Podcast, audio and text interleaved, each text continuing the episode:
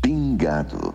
Amigo do Pingado, seja bem-vindo a mais um episódio dedicado à Copa do Mundo de Basquete de 2019. Estamos muito próximos de seu início. Olha, essa Copa do Mundo é muito especial, é a primeira Copa do Mundo de basquete que terá Café Belgrado, as organizações Café Belgrado funcionando e a primeira Copa do Mundo de basquete também do Pingado, Lucas, como não poderia, como não poderia deixar de ser.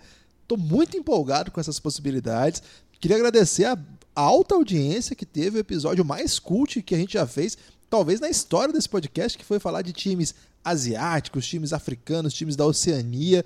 Não esperava a comovida audiência que tivemos. Muito obrigado por todo mundo que está ouvindo, que todo mundo está acompanhando essa caminhada. Lucas, agora é hora de falar da Europa. Esse continente que tem dominado o basquete FIBA por anos, evidentemente quando os Estados Unidos não chega para brincadeira, mas um continente tradicionalíssimo do basquete FIBA. Eles nunca perderam o Eurobasket, Guilherme. Eles dominam o Eurobasket, eles sempre vão para a final contra os Estados Unidos, a não ser quando a Argentina vai e chega lá contra outro time. Enfim, Lucas, hora de falar dos europeus, o basquete europeu, mas é muito time, Lucas, são 12 representantes do velho continente na Copa do Mundo. Você é contra o europeu, Guilherme? Não, sou. sou contra ninguém, Lucas. Sou favorável Olá, Guilherme. ao basquete. Olá, amigo do Pingado. Como o Guilherme falou, são 12 times aí, então, para falar com o grau de profundidade que a gente deseja, principalmente dos principais times, e também, vamos falar a verdade aqui, né, Guilherme? Sempre a verdade. Aproveitando a audiência cult que pintou no Pingado, vamos tentar fazer desse episódio, que era para ser mainstream, um episódio cult falando dos times menos cotados da Europa num primeiro momento. Vamos dividir em dois blocos. Os seis menos cotados e os seis mais cotados. Assim, a gente atende todo tipo de público, Guilherme. A gente. Temos hipster entre nós, Lucas, porque esse povo que. É você. Não. Eu, eu posso contar um segredo, Lucas? Que... Se é entre nós, só pode ser você, Guilherme. É. Não vou contar então. Lucas, é o Café Belgrado, o Pingado, esse nosso nosso nosso você chamou de guarda-chuva recentemente aí, numa grande ousadia. É, nosso complexo de comunicação chamado Organizações Café Belgrado tem tratado esse mundial com muito carinho, né? A gente está acompanhando as eliminatórias. Eu fui um entusiasta em dado momento sozinho, depois eu recebi mais apoios das eliminatórias. Gostei dessas desse formato mais aproximado com o que acontece no futebol do que aqueles torneiozinhos curtos é, que classificavam ou até é, é, vincular a classificação para a Copa do Mundo às competições tradicionais, Eurobasket. Então, eu fui um entusiasta, eu gostei da ideia. Agora, uma coisa precisa ser dita: é por conta disso que nós vamos ter esse episódio. Porque se não tivesse esse tipo de classificação, certamente teríamos menos equipes, entre aspas, alternativas nessa competição, com, menos poder, com menor poder de fogo. Esse modelo de eliminatória acabou desenhando um quadro em que equipes que tinham atletas na NBA, na Euroleague, na Eurocup, não pudessem mandar seus atletas nas datas FIBA, as janelas de competição FIBA. É, no ano passado, apenas duas janelas foram na, na off-season, ou seja, equipes que tinham é, majoritariamente seu elenco formado por jogadores de NBA, que é a principal liga de basquete do mundo, de Euroliga, que é a segunda maior liga do mundo, e de Eurocup, que é a terceira maior liga de basquete do mundo, não puderam contar com seus atletas na maior parte do campeonato. E aí países muito pequenos e muito brilhantes acabam é, produzindo craques. Esses craques jogam nessas ligas, mas eles não podem defender a seleção nacional nas eliminatórias. O resultado foi trágico, por exemplo, para a Eslovênia de Luka Doncic. Ele não pôde jogar a eliminatória, não pôde. É, Croácia, que tem uma legião. É um desastre duplo, né, Guilherme? Porque se ele não tá jogando aí, por outro lado, ele tá postando no Instagram foto saradão. Então você sofre duas vezes. É verdade.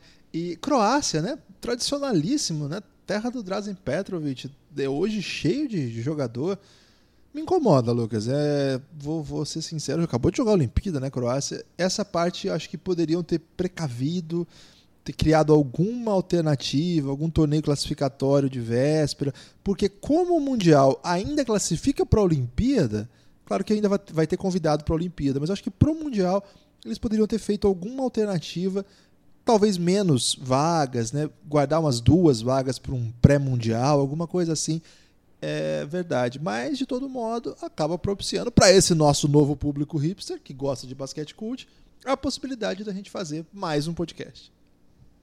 É verdade, Guilherme. Tem esse lado chato, esse lado triste, mas a FIBA sabia que ia ter que arcar com essas consequências, né? Algumas seleções seriam é, prejudicadas por esse modelo, mas estou com você nessa e estou com a FIBA nessa. É um modelo bom para a FIBA, né? é um modelo bom para as federações, é um modelo teoricamente bom para o desenvolvimento do basquete. Olha o tanto de cidade que tem a chance de receber o basquete, né? Basquete de alto nível, basquete de seleção. Naqueles torneios, todos os times se reuniam para um torneio num país só, né? Numa cidade só, normalmente uma sede. Agora não, tem jogo de ida e volta. Vai, o Brasil jogou em Goiânia, o Brasil jogou em São Paulo, poderia ter jogado em outros estados, né? Poderia ter vindo aqui para Fortaleza. Tem essa oportunidade de levar para mais cantos. Então, tô contigo, tô com a FIBA. Acho que é um modelo que vale a pena é, ser testado, um modelo que vale a pena ser tentado. E quem sabe no futuro a FIBA ter o poder da FIFA, né? Um poder semelhante ao da FIFA, onde quando você tem data FIFA, só o Brasil que não atende, Guilherme. O resto para para jogar é, aquelas competições da FIFA. Né? Então tem essa esperança de que um dia o basquete chegue nesse nível, essa organização nas competições de seleção. Outra coisa né, que incomodava a FIBA e que incomoda ainda, Olimpíada ser o principal torneio de seleções, né? Por que não o Campeonato Mundial de Basquete? Então é algo que a FIBA está tentando mudar, está tentando glamorizar. Então, ok, vamos dar esse Mundial aí para a República Tcheca, por exemplo, o primeiro time, Guilherme, o time melhor posicionado de trás para frente, que aí eu, é um jeito que eu criei de falar para não chatear o pessoal da Tcheca, porque como eu chamo eles de República Tcheca muitas vezes, eles já devem ser chateados comigo, Guilherme. Então eu falo melhor de trás para frente no Power Ranking do Igor, que não é cigano, o pessoal da Tcheca, Guilherme, 21 primeira posição, ou seja, mesmo um time menos cotado da Europa, ainda está muito bem cotado em relação à maioria, aliás, em relação a vários outros países. 21 posição de 32. A Tcheca está jogando bem os amistosos, jogou recentemente com a Alemanha. Vai estar tá num cruzamento aí que pode se rolar um Brasil e Tcheca. É bom que a gente fique atento. Tá no grupo dos Estados Unidos e Turquia. O que, que a gente pode esperar da Tcheca, Guilherme? Segura a Tcheca? Lucas, a Tcheca, é, eu, eu, é verdade, viu, gente? O país mudou de nome e ninguém atende. Mas a gente aqui no Café Belgrado vai atender essa grande. Vamos tentar, Guilherme. Essa, um exercício diplomático aí, em homenagem ao Pedro Casas, nosso consultor para assuntos diplomáticos. Ele. O time da Tcheca disputou. Lá na Europa era assim, né, Lucas? Primeiro tinha um grupo de, de quatro equipes que basicamente serviam para excluir o pé, pebão do grupo, né? Então, nessa primeira fase, a Tcheca eliminou a Islândia, passou, avançou, avançou até com tranquilidade, e aí foi pro chamado pega para capar, que é uma, um tema até que a gente não gosta, né? Vou ter que usar outro aí, mas foi para essas fases aí de mata-mata, vamos dizer assim, e aí reunia com outro Que também grupo. não é um belo termo também. Não é também, ser. né? Me, me dá um, uma, um exemplo melhor aí para usar. Foi para o, as grandes ligas. Foi para o, o grande embate contra o outro grupo, juntou com o grupo da França, da Rússia, da Finlândia, é, já estava na verdade, mas eles formaram um grupo juntos: França, Rússia, Finlândia, Bulgária e Bósnia. E aí e a Tcheca como a outra força desse grupo. E esse grupo foi muito tenso, porque a Bósnia, você sabe, que nós temos um jogador da NBA, temos mais de um, né? Temos o Musa a também. A besta Bósnia. A, exatamente, a besta Bósnia e é besta no sentido de poder, poder. Monstrão. É. Quem falava muito isso era o Júlio Batista. Eu sou a besta, mas é no sentido de forte. Não é isso não. Porque aqui no Brasil o pessoal fazia piada disso. La Bestia, né? Mas a besta Bósnia, né? Yusuf Nurkic, ele chegou a jogar naquelas janelas que podem, sabe, Lucas? Mas mesmo assim, o calendário acabou não sendo bom, porque tem isso também, né? Se você joga com os seus jogadores de NBA em duas janelas, significa que as outras equipes, e às vezes pode ser até o mesmo jogo, né, a mesma equipe, mas as outras não te enfrentam. Isso é, é um. Acontece um desequilíbrio de, de calendário que é muito difícil. A Bósnia era uma potência desse grupo, foi caindo. A Rússia conseguiu com solidez classificar, a França também, e a outra, a outra vaga ficou uma disputa ali entre as potências. Bulgária jogando bem, Finlândia, que tem uma tradição, é, joga sempre Eurobasket. Tem o Koponen, né, que é um cara que jogou no Barcelona por anos, mata a bola de todo canto. Mas a República Tcheca conseguiu essa vaga. A Tem- tcheca, Guilherme. Ah, tá vendo? É, é duro ser diplomático, né, Lucas? A Tcheca. é, Não é à toa que o mundo tem os problemas que tem, né, Guilherme? Exatamente. A Tcheca tem alguns personagens que o amigo ouvinte talvez vai se lembrar. Por exemplo, o Thomas Satoransky, que é um cara que a gente sempre elogia, um cara que a gente gosta, acabou de trocar de time. Ele foi pro Chicago Bulls, Lucas, não foi isso? E ele vem pro caos, Guilherme. O cara é bom. Ele é- Diziam que o time jogava melhor do que ele do que com o John Wall. Mas isso é exagero. É exagero. Tem outro cara que também, talvez o torcedor do Boston Celtics vai se lembrar, o Gary Welch. Você se lembra, tenho certeza. Tá nesse elenco também, um cara que E o Veseli? O Ian Vesely é que é é uma espécie de referência, né? Referência desse time nas listas finais, Lucas. Ele não está presente. Eu estou preocupado com isso aí, mas é porque ele é um dos principais jogadores do time, é muito atlético, né? Muito forte. é, mas nas últimas listas ele não está aparecendo. A gente está próximo do, come- do- do começo da competição. Não sei se ele vai estar presente. De todo modo, é um, isso é um drama, hein? é. Então, de todo modo, eu acho que é um elenco que tá numa chave que vai propiciar uma oportunidade. É uma oportunidade. Não é exatamente tranquila. Vai vencer o Japão e vai ter que jogar o jogo da vida contra a Turquia. Não vai ser fácil. A Turquia é um time muito bom. Mas a Tcheca tem chance de fazer jogo duro, sim. É um time que o basquete local não é de alto nível, não chega a disputar competições importantes, mas tem muito jogador espalhado aí que sabe jogar o jogo. Então, eu acho que as chances da Tcheca, de repente, é fazer uma, uma partida da vida contra a Turquia. E aí, meu amigo, pode ter o confronto contra o Brasil, sim. Se o Brasil passar junto com a Grécia, por exemplo, que é o que a gente acredita que torce para que aconteça, podemos ter um jogo dessas duas equipes aí provavelmente agora, é, mesmo com patriotada, é difícil pensar em outra coisa, disputando aí o terceiro lugar do grupo, que pode ser importante aí para uma vaga olímpica. Então talvez a Tcheca seja o nosso caminho para a vaga olímpica, Lucas. Isso não está descartado não. É, o Veseli tá fora da, da Copa, Guilherme. Sinto te trazer essa informação. Machucado, não vai jogar. Até por isso a Tcheca tá na. É porque ele é uma referência no basquete europeu, né? Então a Tcheca vem bem desfalcada sem Veseli. Por outro lado, quem vem logo depois nessa lista, Montenegro, vem reforçado do seu grande nome, do seu grande astro. E tem uma coisa, Guilherme: esconderam o Nikola Vucevic do Brasil no amistoso. E tão errado, Lucas? Estão muito certos, cara.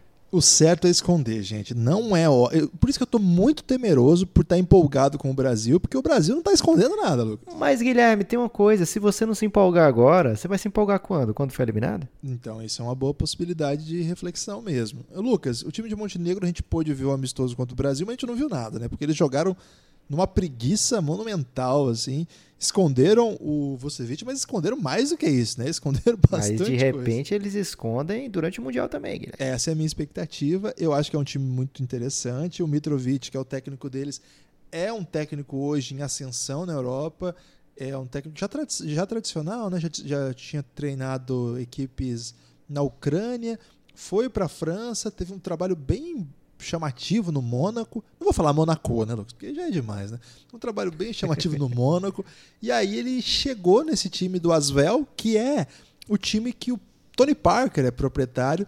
E lá ele construiu um timaço. Esse time foi campeão francês, liderou de ponta a ponta e ganhou os playoffs.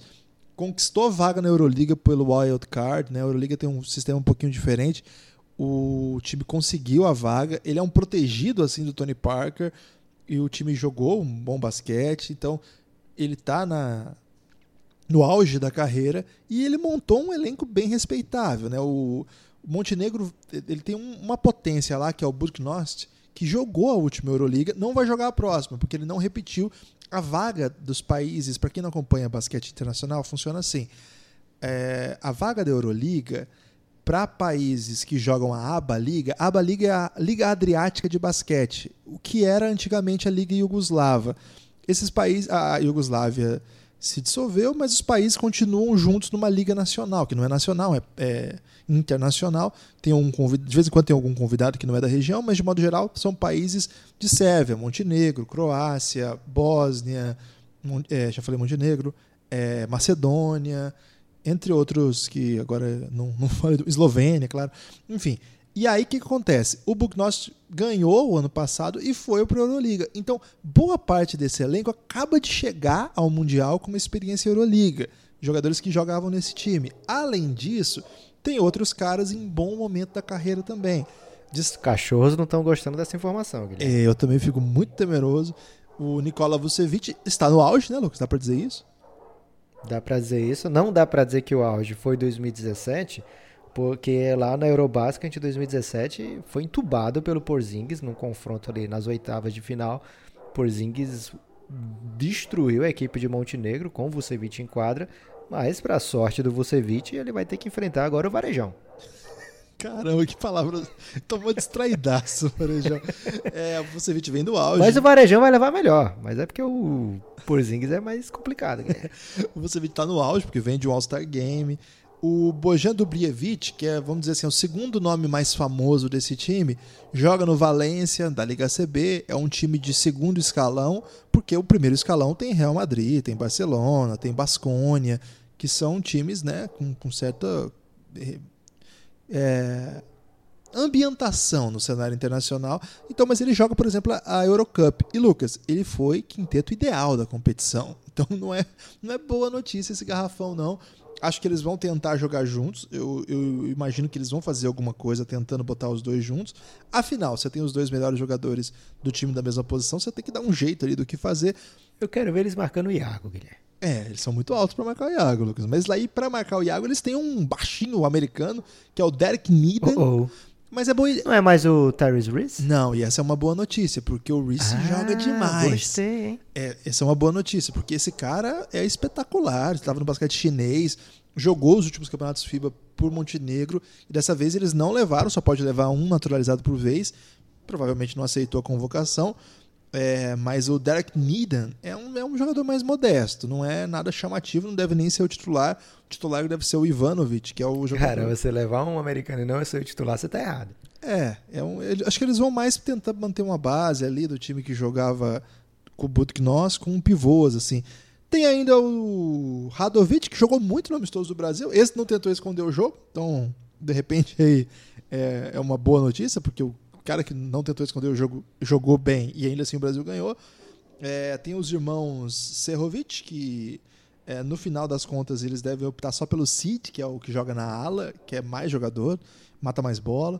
E tem o amigo do Doncic, Lucas, o melhor amigo do Doncic, já dei esse aviso lá no outro podcast, Dino Randocic, Radoncic, é Ra e depois Doncic, né? Acho que até a similaridade do nome, eles eram muito amigos. Ele joga no Real Madrid, foi até emprestado esse ano, mas é um. É um passa, né? É um passa, muito jovem ainda. É, deve, deve jogar, deve ter minutos, né? Deve ser. Já no último Eurobasket ele, te, ele teve protagonismo. Questão de Montenegro, assim, você tem várias peças bem interessantes. É interessante saber sobre eles porque é o nosso rival, por isso que eu acho que eu estou um pouco mais calibrado, assim. Li muitos jornais montenegrinos, Lucas. Vou ter que confessar Caramba, isso. Qual é a língua montenegrina? Eu imagino que é o montenegrino mesmo, mas eu uso o Google Translator, Lucas, para isso aí. Ah, fiquei decepcionado agora. Não, vou ter, que, vou ter que admitir aqui minha falta de conhecimento desse idioma.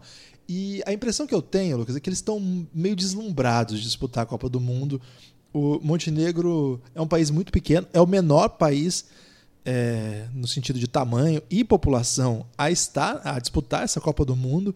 Então eles estão meio numa vibe assim a declaração essa deles. é a falta que eles estão sentindo da Islândia, né? é verdade. É, e a, a, o que eu sinto é sempre uma coisa meio, não, nós estamos aqui, nós vamos curtir, é muito bacana, a gente não conhece muito bem os adversários, se, der, se deixar a gente chega, uma coisa meio assim. Mas a gente vai jogar duro, mas é, é muito para nós é uma honra representar nosso país nesse cenário. é um país que dificilmente vai pintar numa Olimpíada, né? É muito difícil, porque a, as Olimpíadas, as vagas europeias são disputadíssimas, né? É muito difícil. Então, é um grande palco. Acho que até por isso que o Vucevic fez esse esforço para ir. Ele acho, acho imagino que ele pensa assim, pô, se eu não for nisso aqui vai ser difícil um palco melhor que esse. Só que assim, na última, no último Eurobasket, a campanha deles não foi grande coisa não. Eles ganharam de quem dava para ganhar e não fizeram nenhuma assim vitória, uou, esses caras, sabe? Então, é um time que não chega a botar medo nessas eliminatórias. Eles estavam num grupo que primeiro eliminaram a Bielorrússia naquela primeira fase do do eliminar a pebagem, né? E depois eles caíram num grupo pesadíssimo, pesadíssimo, que tinha Espanha, Turquia, Letônia, Ucrânia e Eslovênia. Pesadíssimo. Todos aqui têm, é, têm força, todos aqui são potências, todos são muito bons. E eles classificaram é, no último minuto, foi até no average, foi uma bola de três que, que era, caiu de 9 para 6, e aí eles ganharam no saldo de cestas da Letônia para estar tá na Copa do Mundo. Estão, imagino que vão fazer jogo duro. É a vingança, né? Porque a Letônia que eliminou em 2017 e, ele durou basquete. É, impiedosamente, né? Eles foram humilhados pela, pela Letônia lá. E agora a Letônia sem Porzingis, né? Virou um adversário um pouco mais agradável de, de ser batido. Mas Montenegro é o responsável também pela ausência da Ucrânia, que sempre apresenta bons times. É um país que compunha a União Soviética, então tem, tem tradição no basquete. Aliás, recentemente é um time que vai para Eurobasket e ganha de times bons, então é um time que costuma é, ser muito bom em naturalizar americanos, Lucas. Você lembra do Paul Jitter? Cara, ele jogava demais, bom demais. nesses campeonatos. E também a Eslovênia, né? Eles estavam nesse grupo, ficaram fora. É, a Eslovênia teve uma campanha muito ruim, assim, não deu nem para dar aquele sprint final para tentar a classificação, não conseguiu. O grupo era pesadíssimo mesmo. Eles ficaram atrás da Espanha e da Turquia, excelente, excepcional. É, acho que Montenegro é um time para tomar cuidado. Não é uma potência do basquete, mas dá para perder dele sim. Acho que esse é, o, é, o, é o, perigo, né? E isso que a gente ficou muito pessimista no sorteio, porque é, era não era assim Montenegro ou Turquia. Montenegro vinha assim que era para ser Montenegro ou Tunísia, sabe? E aí Tunísia, Brasil, é, Tunísia ainda, ainda respeito assim, mas eram, eram equipes mais fracas assim. E veio para nós o mais pesado do pote. Porra, Montenegro do pote da Europa, quem que vem? Grécia, do Yannis. Porra, que caramba, hein? Mesmo o pote da Nova Zelândia, os outros eram times assim que tipo estavam no 151 para 1 lá na KTO.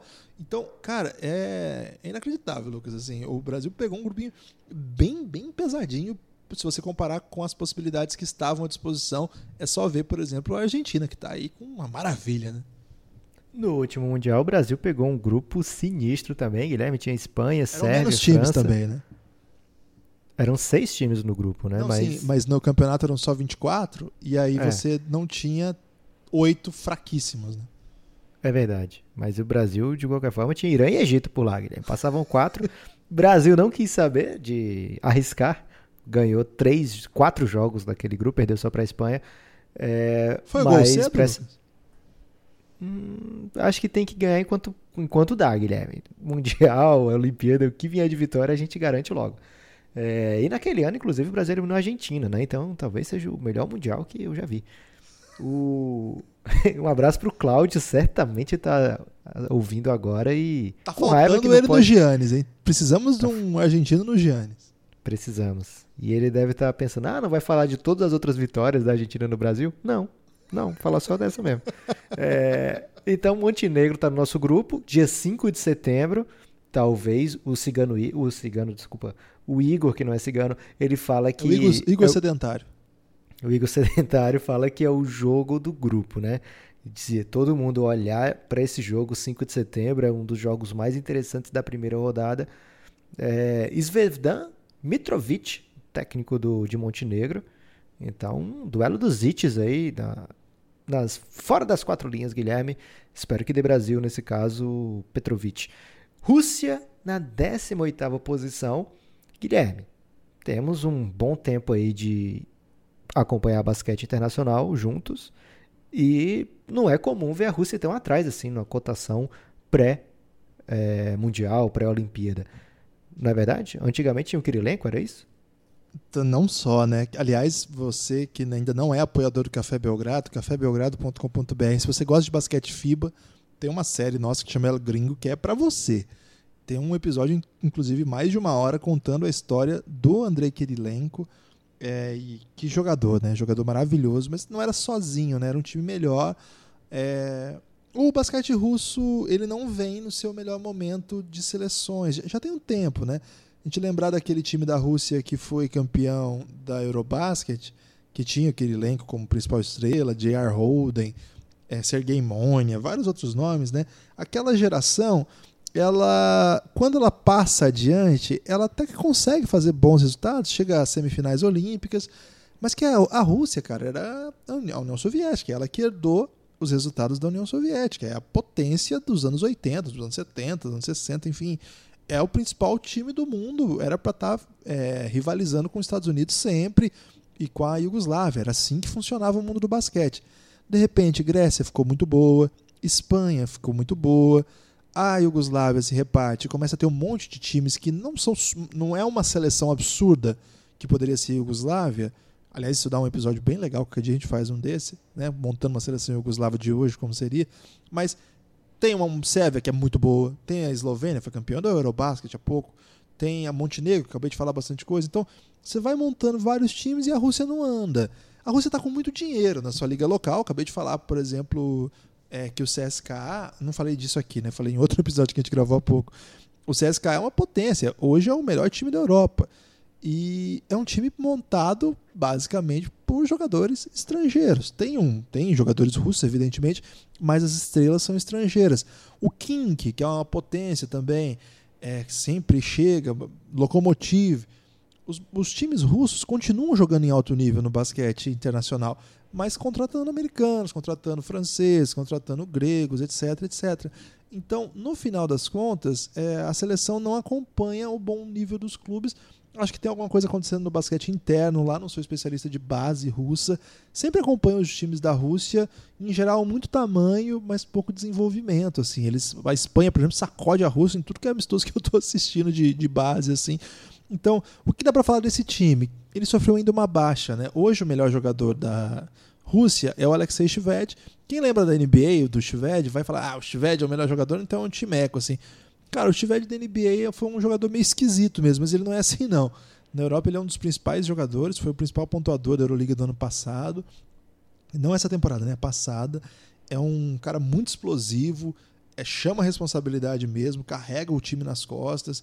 E ele seria uma espécie de eixo que tocaria esse time, tá fora, né? Então aí o time acho que sofre muito sem ele. Tem umas peças que as pessoas vão lembrar, o Fridzon, aquele que matou aquela bola terrível contra o Brasil, que acabou nos botando aí em maus lençóis em 2012, é o, é o russo, é o veteraníssimo, está de volta para mais um ano. O Sergei Karazev, que também já foi algoz do Brasil no campeonato de base, mandou a bola lá da PQP. Os dois maiores algozes do Brasil estão aqui, o Fritzson e o Karazev. O Karazev já passou pela NBA também, sem chamar muita atenção. Tem uma carreira ok assim no basquete internacional, sólida.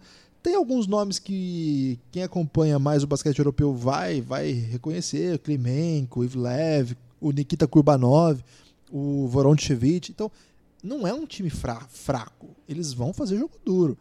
Eles são pesados, é um time que joga pesado. Mas falta aquela marcha, sabe, Lucas? Aquele, aquele jogador que vai ser a diferença num jogo grande. O que ele tem, eles têm de positivo é que eles pegaram um grupo acessível eles vão ter que ganhar da Nigéria ou da Argentina. Eu acho que as pessoas estão muito nessa. A gente até falou que lá no KTO.com o... o pessoal pergunta, né, Lucas? KTO, que é o nosso fornecedor de odds aqui para a Copa do Mundo de Basquete. KTO é a letra K, o T e o O.com. E o pessoal é, lá está acreditando, né, nas bolsas de aposta, que a Nigéria hoje está até um pouquinho à frente da Rússia. Não sei se isso mudou da última vez que a gente olhou antes de entrar aqui. Tá assim ainda, Guilherme. Tá ainda. Rússia pagando 201 para 1 pra, pelo título. E não é uma boa aposta, tenho que falar isso aqui, mas se você tá com 5 reais e achou no bolso e tá apostando tudo no na grande tradição que o Guilherme falou aí, ah, é o time que herdou os títulos da União Soviética e tal. Tem essa opção aí de você ficar quase milionário muito rápido mas não aconselho. Você já mas... ouviu aquela música do, do Nando Reis que chama Sua Impossível Chance? Eu nunca ouvi. Você quer cantar um pouco? Não, não vou cantar, mas eu vou lembrar que ele fala assim: é, se sobrar, bastaria que no mundo sobrasse apenas eu e você. Aí a Rússia pode ser campeã do mundo. é, seria Rússia contra Café Belgrado, afinal? É, e a gente perderia. Mas eh, honraríamos aí um vice-lugar mundial que o Brasil há muito tempo não alcança. É, então, a Rússia tem 3,9 de chances para vencer o grupo, mas Guilherme, eu vou ter que confessar uma coisa para você aqui. Pode confessá-lo. Não duvido da Rússia passar desse grupo, né? Passar não, e, e, até de repente passar em primeiro, passar invicto. É, é um grupo esquisito. A Argentina ok, né? É um time que vem há muito tempo fazendo excelentes competições internacionais, mas já vem ultimamente dando aquela pioradinha, sempre uma pioradinha em relação à geração anterior, né? Ao campeonato anterior. Então, será que é a hora que a Argentina deveria deixar de ser, de ser cabeça de chave? Talvez. É, a Nigéria tem um time cheio de jogadores atléticos, falamos ontem sobre esse time mas é um time que ainda falta se provar em quadra, né? E de repente a Rússia pode acabar surpreendendo e levando até o primeiro lugar desse grupo. E o pior, né, Guilherme? Pior pra gente que fica olhando, babando, morrendo de inveja, o cruzamento é com China, Venezuela, Polônia e Costa do Marfim. Então, de repente, Bem distraidamente, a Rússia pode pegar um top 8 aí e mandar um chupa café Belgrado. É, mas eu, eu reitero respeito por esse time, principalmente porque eu, eu, eu, uso muito uma expressão, né, que sabe jogar o jogo. O que, que significa isso, né? É que o, o, o basquete ele tem alguns atalhos, ele tem algumas, ele tem uma mecânica que se você repete, se você sabe o que fazer, se você encontrar as trajetórias ali específicas de cada movimento, a coisa muda, sabe? Então, como é um time que merece muito respeito esse time. Eu, não, não eu, eu, eu, entendo por que, que a, a, Nigéria hoje, pelo hype que, que tem chegado, acho que é justificável. Entendo que a Argentina seja um time com. Pô, vem com MVP da Liga CB, MVP das finais da Liga CB, que são jogadores diferentes nesse caso. Vem com uma estrela veterana, mas ainda que sabe pontuar demais. Outro jogador da rotação do Real Madrid, entre outros jogadores que jogam no Basconia e tal. Então, é um time forte mesmo. Mas, velho, eu respeitaria um pouco mais o povo russo. A Rússia venceu recentemente nesses amistosos vários times que estarão nesse Mundial, né? Venezuela, Itália, Senegal. Venceu a Finlândia, que não vai estar nesse Mundial, mas como o Guilherme falou, é um time decente. E apenas tomou uma traulitadinha da Lituânia. Normal também, isso, né? É normal. É, para sorte da Rússia, como eu falei, nas duas primeiras fases não vai ter nenhuma Lituânia pela frente, né? Então, o sonho pode ser sonhado e sonhado até junto, que nem sempre é recomendável, né? Como diz isso em russo, Lucas? Guilherme, Lucas, isso depois... aí é árabe. Desculpa, eu confundo, eu sou muito poliglota. É, a Polônia é outro time que, por como é que eu posso dizer, Guilherme? Chicotadas psicológicas, no termo aí do Elifute, tem boas chances de estar, figurar entre os oito do, do Mundial. Polônia não participa do Mundial desde 1967, Guilherme. É, mas também. Os loucos anos 60. Foram, eles né? terminaram em quinto. Os loucos anos Como? 60, hein? Os loucos anos 60, né? Saudade Rolava Polônia. Época. E agora a Polônia teve essa chance de voltar ao Mundial, pegou o grupo da cabeça de chave China, acompanhado de Venezuela e Costa do Marfim. Guilherme, o que, que a Polônia fez? Com quem a Polônia precisou é, fraternizar para estar no Mundial? Ah, para começar, o grupo da Polônia tinha Kosovo. É sacanagem, né? Já começou aí. aí Kosovo perdeu, todo respeito aí, ó, a nação kosovar. É, mas ok, né? Seis jogos, seis derrotas, um average de menos 179. Que tal, Lucas? Em seis jogos, menos 179. é, enfim, né? Um time muito, muito fraco. Foi eliminado naquela fase do. Elimina o time fraco. E aí eles confraternizaram com outra chave. Essa sensivelmente mais respeitável, mas penando com aquilo que a gente havia dito, é, que era a ausência de principais jogadores da Croácia. Então, Eles não têm nada com isso. Eles, então, se eles estão aí, foi porque eles mereceram, Lucas. se eles chegaram até aí, foi porque eles mereceram. Se a Croácia não teve jogador para pular, ele não tem culpa disso. Eles venceram a Croácia, inclusive num jogo chave, né? Que foi um, um jogo às vésperas da reta final, de 79 a 74, um jogo muito duro. É uma pena pro basquete não ter caras como Saric, como Bogdanovic, o outro, né? Um Bogdanovic vai ter. Mas a Croácia jogou duas vezes com a Polônia e, e perdeu as duas vezes. Então, paciência, né? Essa é a chave disso tudo. A Croácia ficou lá para trás, a Polônia teve o dobro de vitórias da Croácia. Na verdade, a reta final ali ele brigou até com a Hungria, mas também classificou Lituânia, Itália e Polônia tranquilamente. Hungria Croácia e Holanda foram os que foram eliminados aqui. A Polônia fez um, uma eliminatória bem sólida, assim, né? Um time que, parecido com o que eu disse sobre a Tcheca, é um time que, embora a Liga Nacional não seja algo muito empolgante, é uma, é uma nação assim que tem um trabalho de base, sabe desenvolver jogadores. A gente vai, vai se lembrar da Polônia, não sei se você se lembra, Lucas, naquele Mundial de base que tinha o Lucas Nogueira, o Raulzinho, a Polônia estava no grupo do Brasil e o time todo da Polônia era 93, porque o time do Brasil, é o time da competição era 92, né?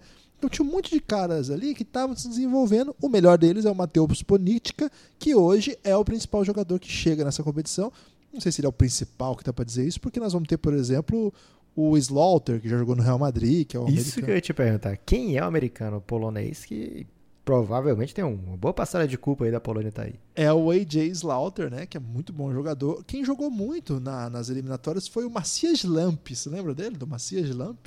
Caramba, ele tá jogando ainda? Então ele tá, mas ele não ficou na lista final. Eu imagino que se machucou, senão o Polônia não ia Tô fazer muito isso. triste que não vai ter o polonês, o desculpa, o martelão polonês não tá nesse mundial, Marcinho Cortar, né? Não tá. Pois é, é uma, é uma outra galera, assim, né? Então, eu- até por não, não ser um não ser um grupo que frequenta grandes competições e não frequenta Euroliga, times assim.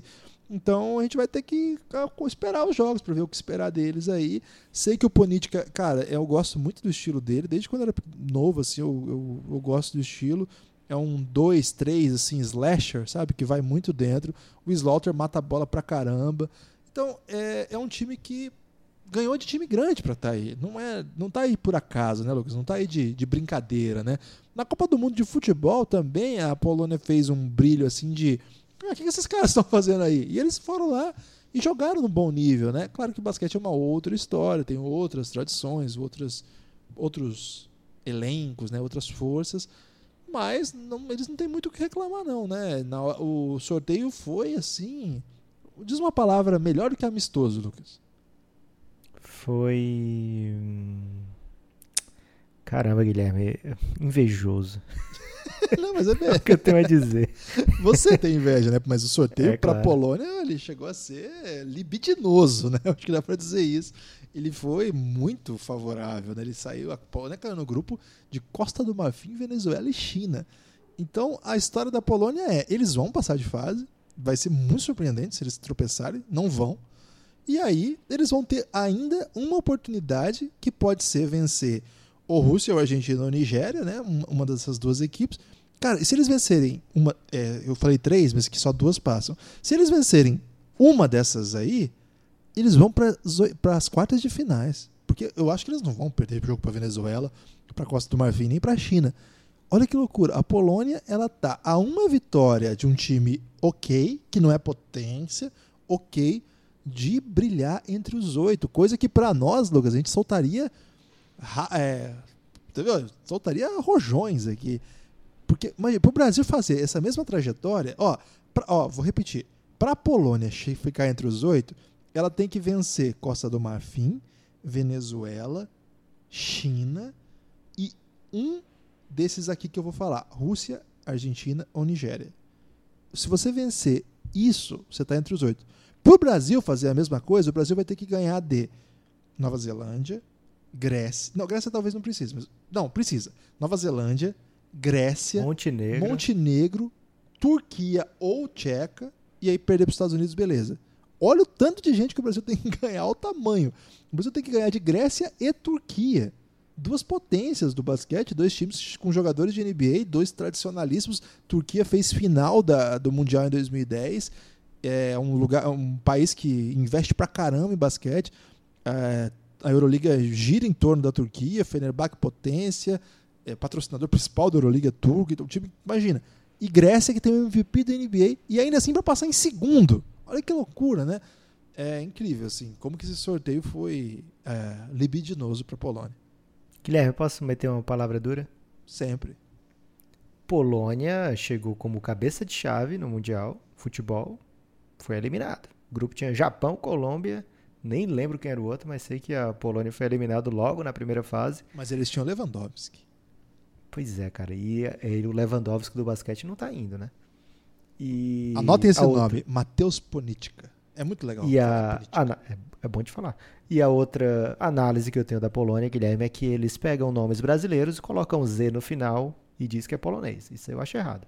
Tem dois Lucas com Z, um Matheus com Z, e sei lá o que mais eles fazem com a letra Z e nomes brasileiros. E eles tinham um papa que chamava Carol, Eles têm um craque no time, Carol, agora. que É deve o- ser homenagem ao papa. Pode ser. É, Guilherme, posso continuar? Você pode tudo, Lucas. Polônia, 14, faltam apenas dois times que o Igor se colocou nessas posições aqui, então não adianta você ficar bravo. Você que é descendente, de repente, aí de um desses dois países que eu vou falar agora, e dizer: caramba, meu time não entrou nos principais da Europa, minha seleção do coração aqui, meus ancestrais estão envergonhados. É, a culpa não é nossa, pode mandar e-mail para o Igor, Sedentário. É, Igor, o I- sedentário. Igor, igorsedentário.fiba.com. Pode mandar, que ele vai responder em português. É, são agora, Guilherme, não vou falar quem é o, o último, vou falar quem é o penúltimo agora, o penúltimo time dessa análise de hoje, a Alemanha. A Alemanha de Dirk Nowitzki, que não, não vai jogar, mas não deixa de ser a Alemanha do Dirk. Sempre vai ser, né? Vai ser para sempre mesmo. Bem lembrado, Guilherme. A Alemanha chega nesse mundial já sem aquela aquele brilho de outrora, né? Chega também um pouco debilitada, mas chega para jogar com República Dominicana e Jordânia na primeira fase. Deve passar sem grandes sufocos na primeira fase, porém cruza com Canadá, Senegal, Lituânia, Austrália e ainda carrega a França do seu grupo. Então dá para dizer que a Alemanha vai ter uma alegria passageira, Guilherme, nesse mundial. A, a Alemanha deve ser o time favorito dos hipsters desse Mundial, Lucas.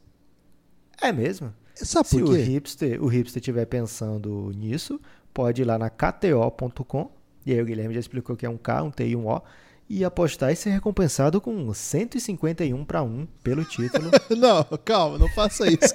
A Alemanha Se não você vai que é ganhar. hipster, segue o conselho do Guilherme aí. A Alemanha não vai ganhar. Não vai. É, como é que tá no grupo a Alemanha, Lucas? A Alemanha, para vencer o grupo, vai ser basicamente uma partida de, de muito domínio francês, né? de, de domínio nas apostas. Mas, se você estiver pensando que a Alemanha pode bater a França, paga um digno 5 para 1. É, então, você já vê que não é tão absurdo um time que tá só 5 para 1 num grupo que tem França.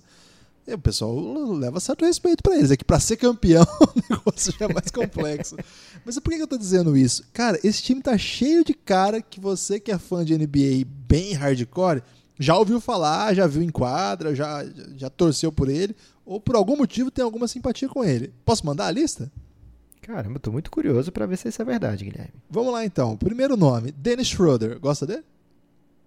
Cara, já gostei, verdade. Essa parte aí você acertou. Paul Zipzer. Que tal?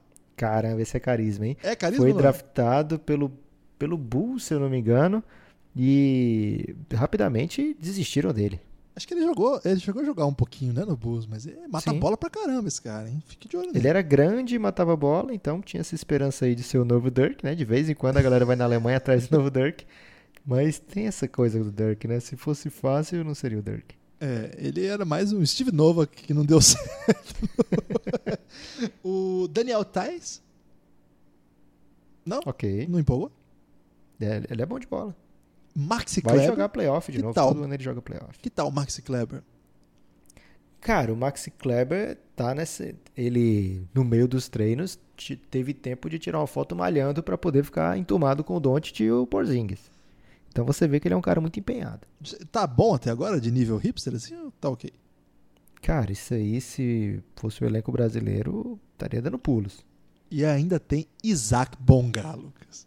Caramba. Esse um time. Grande. Ele um tem que estar no nosso coração. Esse tem história no Café Belgrado. Tem, foi um dos nossos protegidos aqui. É, é um- você vê, são jogadores aí que estão no radar da NBA, E evidentemente. o Mo Wagner, por que, que não foi? Pois é, ele estava na lista de convocação, ele não ficou na lista final. É, agora tem que ver se foi uma opção, né? Não, não sei. O principal jogador do time é o Voigtman, que ele é um grande pivô, assim. Ele não tá na NBA, mas ele joga no Bascone, joga na Euroliga. Guilherme, aquele carequinha que metia todas as bolas, tá? Pascal Roller, não, ele tá fora, mas agora eles têm o Maodolo. É, é uma- é bom ficar atento com a Alemanha, porque a Alemanha tá fazendo um trabalho certinho assim, no, no que, no que tange ao desenvolvimento do basquete.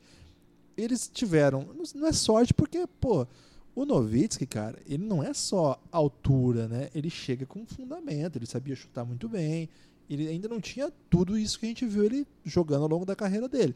Mas ele é fruto do trabalho de base na Alemanha, não dá pra dizer que não. Mas não é só isso, né? A Alemanha aproveita essa, esse presente do destino e um pouco do seu trabalho de ter Dirk Nowitzki como um seu compatriota e desenvolve um programa de basquete bem respeitável. Assim. Eles aproveitaram o Dirk para ganhar. É Dirk que fala, não fico falando Dirk, mas é Dirk. Eles aproveitaram o Nowitzki como deveriam. É, eu acho que sim. Eles chegaram em semifinal de Mundial. O Nowitzki, inclusive, em 2002 foi o MVP do Mundial. O Nowitzki jogou o pré-olímpico, que levou a Alemanha para as Olimpíadas da China, eliminando, infelizmente, o Brasil naquele pré-olímpico mundial. No jogo da. Não foi jogo da classificação, porque tinha que ganhar mais um ainda, né? Mas a Alemanha elimina o Brasil. Por isso que o Lucas lembrou do carequinha que matava a bola pra caramba. Era o Pa- Pascal Roller. Eu me lembro muito desse jogo aí, que o Oscar Schmidt estava de comentarista, e ele ficou a transmissão inteira dizendo assim: Eu não entendo por que, que o Brasil não coloca o Alex para marcar o Novitsky. Porque quando o baixinho que marca o, o- o pivô é muito mais difícil. Eu mesmo, quando tinha um baixinho que me marcava, eu não conseguia. E ele ficava revoltado que o Alex não estava marcando o Novitsky. me marcou muito isso aqui. É, foi o último campeonato de frustração do Brasil antes da chegada da Era Amanhã. Naquela época era o Lula Ferreira ainda, o técnico da seleção. É um momento muito ruim do basquete nacional, mas perdendo a vaga por uma ótima história, né? Eu estava dizendo tudo isso para dizer, a Alemanha cresce agora com uma geração que assistiu os grandes feitos do Nowitzki, viu o Nowitzki ser MVP, viu o Nowitzki ser campeão da NBA, liderar a seleção da Alemanha, mas pega esses meninos e desenvolve, cara. Olha o tanto de gente que a gente falou aqui que já tá ligado à NBA. Você citou ainda o Maxi Kleber que não tá aqui. O Max Kleber não, desculpa, o Mo Wagner que não tá aqui. Então, é um time que, ao seu modo, tá trabalhando uma seleção. E lá internamente está acontecendo uma coisa que vale prestar muita atenção, que é a Bundesliga de basquete. É o mesmo nome que a de futebol. E é uma liga que está investindo cada vez mais. Esse ano nós vamos ter o Bayern de Munique jogando a Euroliga, o que também é uma novidade. Eles botam dinheiro na parada. Os americanos de lá são muito, muito bons, são caros, não é jogador meia-boca, não. Claro, eles não vão disputar o melhor americano que está chegando da NBA. Geralmente esse vai para a China. Ou um americano estrela que está brilhando numa Espanha, tá? porque esses vão ali para CSKA, é, Panathinaikos, Fenerbahçe. Tem uma tem um primeiro escalão, mas agora eles vão jogar Euroliga, eles estão botando grana, eles têm uma liga interna muito forte. Recentemente já teve time alemão fazendo bo bons momentos, assim, o Brose Baskets fez bons momentos na Euroliga. Então é bom ficar ligeiro no que a Alemanha está fazendo, a Bundesliga dá um show de trabalho, de organização. É bom ficar ligeiro na Alemanha. Então, tem boa parte dos jogadores aqui que a gente. Eu citei o Loh, que é um baixinho que chuta muito. Eu fiz um perfil da Alemanha um tempo atrás, no primeiro projeto que a gente começou, eu estava fazendo perfis de várias seleções e eu parei ali na letra C, Lucas, mas a Alemanha é a letra A, então deu tempo de fazer ainda. Então tem muita gente aqui. Sorte da Alemanha que você pegou os nomes em português, né? Na ditadura do alfabeto. Exatamente. Porque vai saber, né? Então, é, eu, eu tô muito assim, eu sou muito respeitoso com o projeto da Alemanha e eu não descarto não que a Alemanha faça um bom mundial. É, ele vai precisar para classificar ganhar de um desculpa, ganhar de todos ali, ganhar de França, o que eu acho que é muito difícil, mas se não ganhar de França, aí vai ter que ganhar de, dos dois que vêm do grupo da morte, né? Lituânia e Austrália, eu imagino provavelmente. É muito difícil para eles. Ou torcer por uma grande bagunça, né? Que nesse grupo é possível. De repente perde para a França, mas rola uma super bagunça onde cada um perde um Isso. e fica tudo bagunçado. Isso, mas de qualquer modo vai ter que ganhar de gente grande aí, né? Acho muito difícil a trajetória da Alemanha, mas é um time legal de, de, de acompanhar, de ver o que eles podem fazer. E, cara, o Schro- Schroeder, Maxi Kleber, Zipser matando bola de longe, é, Voigtman ali protegendo o aro, ou o Thais, que é um defensor bem sólido. Cara, esse time é um quinteto aí respeitável. Dá pra ganhar jogo sim. É, dependendo de se pegar a França num dia que não é bom. E é bom falar, né? É o primeiro jogo da, do grupo. Aliás, primeiro confronto dessas duas equipes. Primeiro jogo do grupo é Jordânia contra a República Dominicana. Mas é no, logo no match day 1, França e Alemanha. Então, se a França não entrar ligeira na Copa do Mundo, pode é, se complicar bastante por conta do cruzamento, né? O cruzamento é muito difícil lá na frente. Então, é um dos raros casos, Guilherme, que já começa valendo tudo. É, bacana isso mesmo. E é um, é, é um jogo para ficar muito atento, torcer para passar, para gente comentar bastante. Vai ter podcast re, é, refletindo a respeito, com certeza. Então, é uma boa história desse Mundial. Uma coisa que eu acho que é legal pro pessoal que talvez não esteja tão acostumado, a gente tem um público muito fanático de NBA que aos poucos a gente está vendo falar mais de basquete internacional e no Mundial acho que é o momento para isso. Baixinhos que pontuam e matam bola no nível FIBA, eles equivalem a um Ó, o Patrick Mills é uma estrela sinistra. Então o Schroeder pode fazer o que você nem imagina. Guilherme, mas se dá para fazer uma crítica aqui ao grande povo alemão, é que eles tinham que ter levado algum americano, cara. O time tá bom, tá encaixado, eu entendo o que você falou aí de todo o projeto de base, mas um americaninho ali. E eles têm vários caras bem bons lá, né? Podiam mesmo, concordo. E para terminar esse episódio de hoje, uma grande polêmica do Igor Sedentário, porque ele colocou na 11 e na décima posição, back to back, duas equipes muito, muito boas, que tem jogadores aqui que o fã de basquete ao redor do mundo inteiro conhece e reconhece, mas só um deles entrou nesse grupo de seleções lá do B da Europa.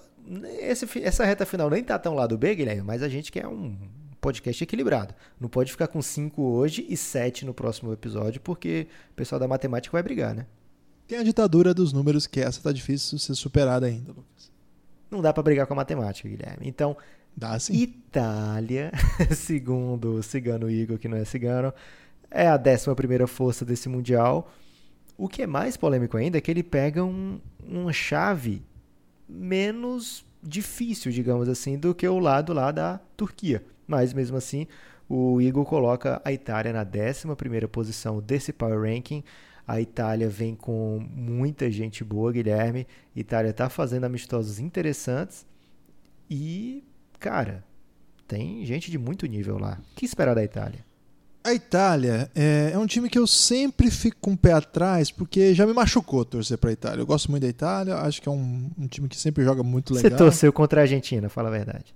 Não, não, lá não. Okay. lá, lá, não rolou, não. Mas o, é um time que. Ali, ali eles não machucaram ninguém, né? Ali eles cumpriram as expectativas, foram vice-campeões olímpicos. Um time bem, bem histórico, né? O time do Galanda, do Basile, Marconato, aquele time matava a bola pra caramba, né? Então, a Itália, ela tem um time que já há algum tempo eles estão naquela vibe, sabe, parecida com o Brasil de 10 anos atrás, Lucas? Você lembra como era? Tipo, agora. 10 anos atrás, 2009. Pré-manhã. É, mas uma coisa assim: temos um monte de jogador na NBA, agora é a nossa vez. Agora chegou o momento. Talvez não 2009, então 2005 mais ou menos, sabe? Ok. Nenê chegando, Splitter Prospect, não sei o quê. Cara, eles tiveram muita gente na NBA. Eles tiveram a primeira escolha. Você vai lembrar do Bargnani. Ele foi a primeira escolha do draft. Eles tiveram jogadores aí com carreira belíssima na NBA. O Galinari, jogador de playoff, 20 pontos por jogo. É, Marco Bellinelli, jogador campeão. Foi campeão da NBA, não foi? Bellinelli pelo Spurs? Ou não?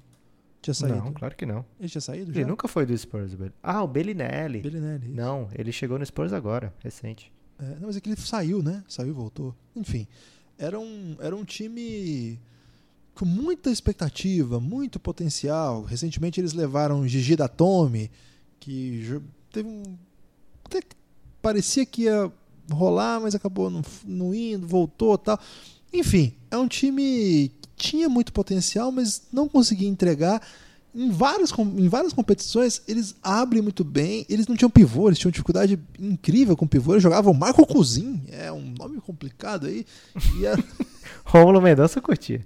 Certamente. E eu, eu, vejo assim a Itália agora um pouco no sem ilusões, sem fantasias. Vamos com o que nós temos, vamos jogar o nosso jogo. Nós não somos, nós não somos potência, mas nós temos um time muito bom. Nós temos uma das principais ligas de basquete do mundo.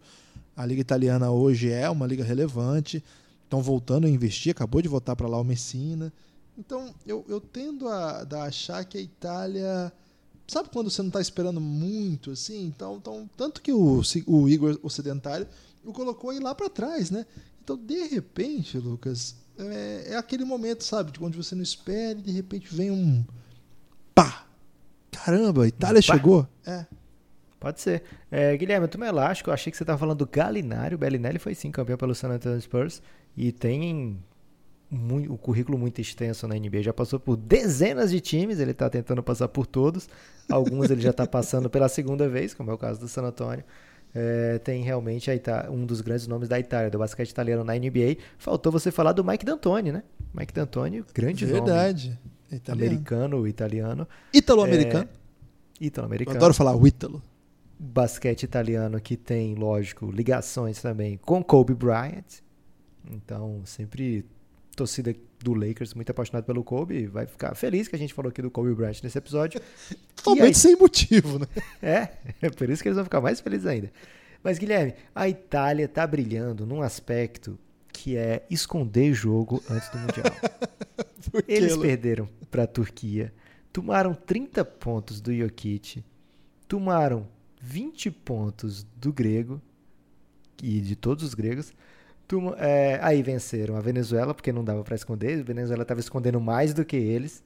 E esconderam o jogo também da Rússia, perdendo também para a Rússia. Então, não é sem motivo, não é distraidamente que o Igor colocou lá para trás. É porque nessa reta final de preparação, eles estão escondendo muito jogo, Guilherme. E ainda tem jogo. É, daqui, essa semana agora eles enfrentam Sérvia e França.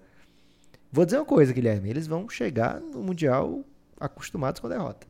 Lucas, é uma. Estão se acostumando a esconder aí com um, jeito evoluidíssimo, né? De técnicas de camuflagem, né?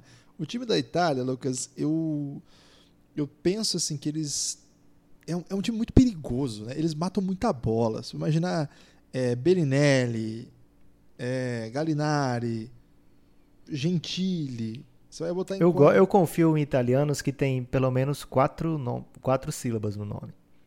Como assim? Tipo, Bellinelli. Ah, Acho que é, sim. Fica bem legal. Tipo, Galinari. Aí você pega um pivô, Marcozinho, não, não dá certo, Guilherme. Tem que ser nome comprido. E eles têm um, eles têm um jogador, Lucas, que ele, ele jogava nada na NCAA. Ele era o Zé Ruela da galera, o Amadeu Della Valle. Só que, cara, na Europa ele virou bolzão agora. Então ele é muito útil, ele é o titular agora é, tá matando muita bola. Ele já matava. No NCAA ele era o cara que matava a bola, mas ele não entrava, assim. Ele, era, ele era, jogava no Ohio State com aquela galera toda do, do Evan Turner, lembra aquele time que, que até Sim. chegou a, foi bem no, no March Madness e tal. Tinha o Aaron Craft, que era um armador que eu gostava muito. E ele tava lá, assim, distraidaço lá. Agora ele virou um jogador interessante na, na, na Europa.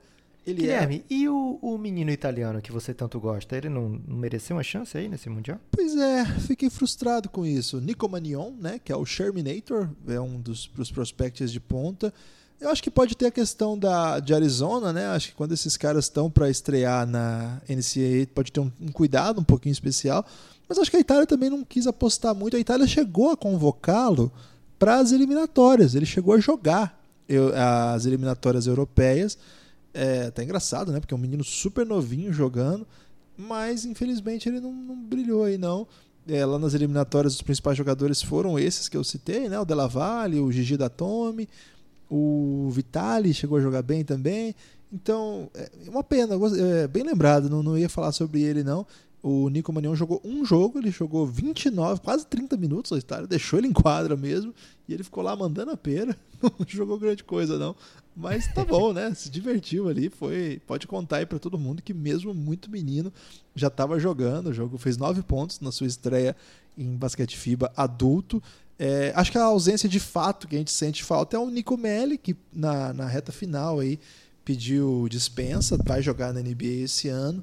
Esse eu acho que é um é uma coisa para sentir, né, Lucas? Porque ele é um jogador fundamental, foi um jogador fundamental no Fenerbahçe, é um grande nome do basquete europeu hoje, vai jogar no Pelicans e acabou pedindo. Esse é um cara que sempre é importante, numa posição que a Itália até que tem alguns nomes, né? É, todos assim muito atleta, muito joga na, naquela 3-4 assim, que mas ele é um cara que eu gostaria muito também de ver é, o Tintiarini, acho que é uma falta que eu vou sentir, é um cara que está em todo o campeonato, não acabou não fazendo a lista final. O Aradori, que é um cara que eu também sempre, nessas competições, ele sempre entrega bons números, sempre faz coisas bacanas. Acabou fora também, estava na convocação. Então a Itália está tentando encontrar né, a sua, a sua, seu melhor caminho. Aí eu gosto muito do Abbas, acho que o pessoal vai, vai gostar desse cara, vai ser apresentado aí numa competição grande agora, com TV para o Brasil. É bom prestar atenção. O italiano negão, Lucas. Então você fica ligeiro aí. Agora que você vê o italiano negão enterrando na cabeça das pessoas, é o Abbas. Ele é muito bom nisso aí. Mas cuidado, Guilherme, porque eles não cometeram o erro da Alemanha e estão levando o americano. Estão levando. É o italiano negão. É, não, é o Daniel Hackett, ele é. Ele não, é o Jeff Brooks que eles vão levar. Ah, então eles vão levar dois, porque eles vão levar o Daniel Hackett também. Verdade. Caramba. Dois americanos aí. É... Distraidamente, eles estão levando quase igual aos Estados Unidos. Aí. O time mais próximo dos Estados Unidos em é, número de americanos. Exatamente. Então, dois negão, dois americanos negão, um americano e o italiano. E ainda o Daniel Hackett, que é um cara. É, eu imagino que aqui, Lucas, que aconteceu foi o seguinte: o Daniel Hackett, como já está muito tempo jogando na Itália ele não deve ter sido naturalizado, deve ser alguma outra, porque só pode um pela FIBA, né? Depois dessa aí eu levei até um elástico aqui. Então é bom ficar atento. O Hackett é muito bom mesmo, assim, ele é jogador top na, na, na, FIBA hoje, joga Euroliga, já é veterano, então já conhece o jogo, assim, já conhece o, já conhece os atalhos, Lucas, já nunca ouviu essa, né? Então é bom, é bom ficar ligeiro com esse time da Itália. É um Cara, time... eu fico muito frustrado que ninguém, todo mundo é, você sabe que é uma loucura na internet, né? Tem tutorial para tudo. Agora, os atalhos do campo e das quadras, ninguém bota, Guilherme. Ninguém bota os atalhos. É uma pena, né, Lucas? E eu acho que poderiam botar atalhos de como naturalizar os jogadores americanos, porque o Brasil cometeu esse erro também. O a Itália foi muito esperta, Guilherme, porque eles trazem o Daniel Hackett para nascer na Itália, joga. o Daniel Hackett nasceu em Forlim Pompoli, Guilherme. Olha só que Ah, então foi esse elástico que eu tomei aqui dos naturalizados. É isso mesmo. Acho que ele é filho, né, de jogador americano na Itália. Acho que isso. isso. Então fica aí a, essa excelente oportunidade, né, de ter um cara desse no time. É um jogador muito experiente, né? É, tá no atual melhor time da, do, da Europa hoje, CSKA. Então, nomes a Itália vai ter para botar em quadra. Agora, como o Lucas falou aí, o time está tendo dificuldade né, de encaixar. Aí. Mas a hora que começa o campeonato é outra coisa. A rotação encurta, os jogadores mais experientes se sobrepõem. Então eu fico imaginando aí uma, uma rotação que você bota aí o Hackett, o Bellinelli, o Abas, o Galinari. Cara, é time respeitável. Gigi da Tome. Gigi da Tome, mata bola pra caramba, né? Esse time é bom, velho. Esse time aí não deixa a desejar. Então, é questão de ajuste, é questão de acerto. Guilherme, é um dos raros casos que a KTO e o Igor não se acertaram. Eles colocam em invertidos as odds para Turquia e Itália. Então a Itália, desses times todos falados até agora, em todos os episódios do Mundial, fora os Estados Unidos, lógico, é, é o time que menos paga, mas ainda bem considerável, 126 para 1. Fica aí o, convite para o pessoal italiano aqui no Brasil, tem uma grande comunidade que está com dinheiro sobrando e erradamente não tá, quer apoiar o Café Belgrado nesse momento, ou acertadamente já apoia o Café Belgrado e mesmo assim quer fazer uma fezinha nos seus conterrâneos. É conterrâneos que chama? Ou é... Você escolhe, Lucas, mas conterrâneo é quem nasce no mesmo, na mesma terra. Então, nos seus colegas, vou chamar lá colegas que todo mundo é colega, Guilherme. Você pode colegas. usar ancestrais, que tal? Mas ancestrais diz que é da mesma família, aí fica errado. É, dos seus. Co. Sei lá. Fiquei com medo aí quando você falou co, Guilherme. É, de qualquer forma, 126 para 1. Não esqueça de usar o, o cupom Belgrado20 lá na KTO para você ter acesso ao free bets, Guilherme. Quem não quer free bets? É verdade. Então é, tem que eh, colocar o Belgrado 20, mandar uma DM lá pro Cássio, na KTO mesmo, o e-mail do. O, a DM do Instagram do Cássio, que cuida da KTO, então você vai colocar a KTO lá e explicar, ó, oh, vi o Café Belgrado aí, eu quero minha free bet aí, eu quero meus 20% de free bet. É, tem muita opção, né? Eu acho que a, vai chegando mais perto do Mundial, a gente vai conversando mais sobre isso, eu tô cada dia mais ansioso. A gente ainda pode vai falar da, da parte de cima do grupo, é até engraçado, porque a gente falou um monte de cara bom aqui nos últimos dois, três times, e a gente afastou-os né, dos outros seis, das outras seis potências. Imagina, Lucas, tem seis times mais fortes do que esse aí que você falou, pesado, né? É complicado, Guilherme. Infelizmente, os europeus estão levando muito a sério esse Mundial. É uma pena, né? Para países como o Brasil. Assim. Mas não vai ter para ninguém, não, Guilherme. O Brasil vai passar de fase e chegando lá, Guilherme, quem sabe, né? Quem sabe Brasilzão para uma copada monstra. Fique atento que aqui no Pingado e também lá no Café Belgrado continuaremos a cobertura do Mundial. Teremos bastante episódio ainda. Falta, falta a gente falar dos seis da Europa, falta falar do restante da América e falta falar do Brasil. Então vem muita coisa por aí. E isso tudo antes de começar o caos, né? Antes de começar o caos, porque quando começar o caos, é, não faltarão podcasts para os seus ouvidos. Não precisa nem de destaque final depois disso, Guilherme. Terminar de maneira poética. Forte abraço. Até a próxima.